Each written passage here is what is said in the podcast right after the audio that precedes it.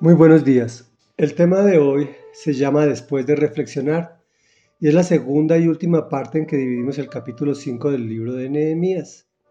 En contexto, los judíos tuvieron que vender sus campos, hijos e hijas como esclavos para pagar impuestos y subsistir. Nehemías les exige a los nobles y poderosos que devuelvan eh, esos bienes a sus hermanos judíos que no les cobren la plata y el trigo, el vino y el aceite que les exigen, que por el contrario les entreguen esos recursos que ellos ya habían pagado. Y dice así, está bien, se lo devolveremos todo sin exigirles nada. Les hice jurar que cumplirían su promesa.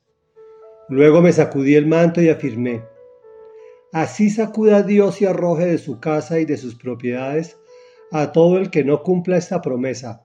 Así lo sacuda Dios y lo deje sin nada. Toda la asamblea respondió, Amén. Alabaron al Señor y el pueblo cumplió lo prometido. Desde el año 20 del reinado de Artajerjes, cuando fui designado gobernador de la tierra de Judá, hasta el año 32, es decir, durante 12 años, ni mis hermanos ni yo utilizamos el impuesto que me correspondía como gobernador. En cambio, los gobernadores que me precedieron habían impuesto cargas sobre el pueblo y cada día les habían exigido comida y vino por un valor de 40 monedas de plata. También sus criados oprimían al pueblo. En cambio, yo, por temor a Dios, no hice eso. Al contrario, tanto yo como mis criados trabajamos en la reconstrucción de la muralla y no compramos ningún terreno. A mi mesa se sentaban 150 hombres entre judíos y oficiales, sin contar a los que llegaban de países vecinos. Era tarea de todos los días preparar un buey, seis ovejas escogidas y algunas aves. Y cada diez días se traía vino en abundancia, pero nunca utilicé el impuesto que me correspondía como gobernador, porque ya el pueblo tenía una carga muy pesada. Recuerda, Dios mío, todo lo que he hecho por este pueblo y favoreceme. Comentario. Este líder obliga a los nobles y poderosos a no cobrarle intereses e impuestos al pueblo. Incluso llega hasta hacerles devolver y no exigirles más cargas económicas ni, ni nada de cargas en especie. No creo que estuvieran muy contentos cuando los hizo jurar que cumplirían su promesa de hecho, la palabra dice que cumplieron lo prometido, pero yo me pregunto, ¿hasta cuándo? Por el comportamiento de Nehemías era tan avallador que al demostrarlo no cobrando el impuesto que le correspondía legalmente como gobernador, y en la ley de Dios también se lo permitía, que aclara que, que como han actuado varios políticos imponiendo cargas y exigiendo y oprimiendo al pueblo para su propio beneficio. Por eso, aquí este libro nos da una gran enseñanza.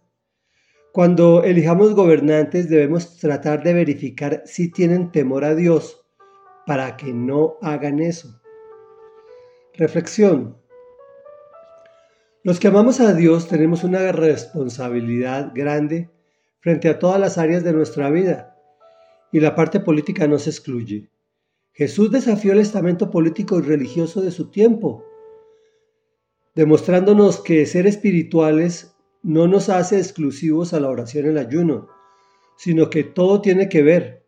El tema no es votar por el mejor candidato, sino por el que trata de agradar a Dios. Ese es el mejor candidato. Oremos. Padre nuestro, que nos amas con amor eterno, enséñanos a orar y después a reflexionar. O, a reflexionar para orar, para que nuestras decisiones sean por temor a ti. Un temor que no tiene que ver con el miedo, sino un temor que tiene que ver con agradarte.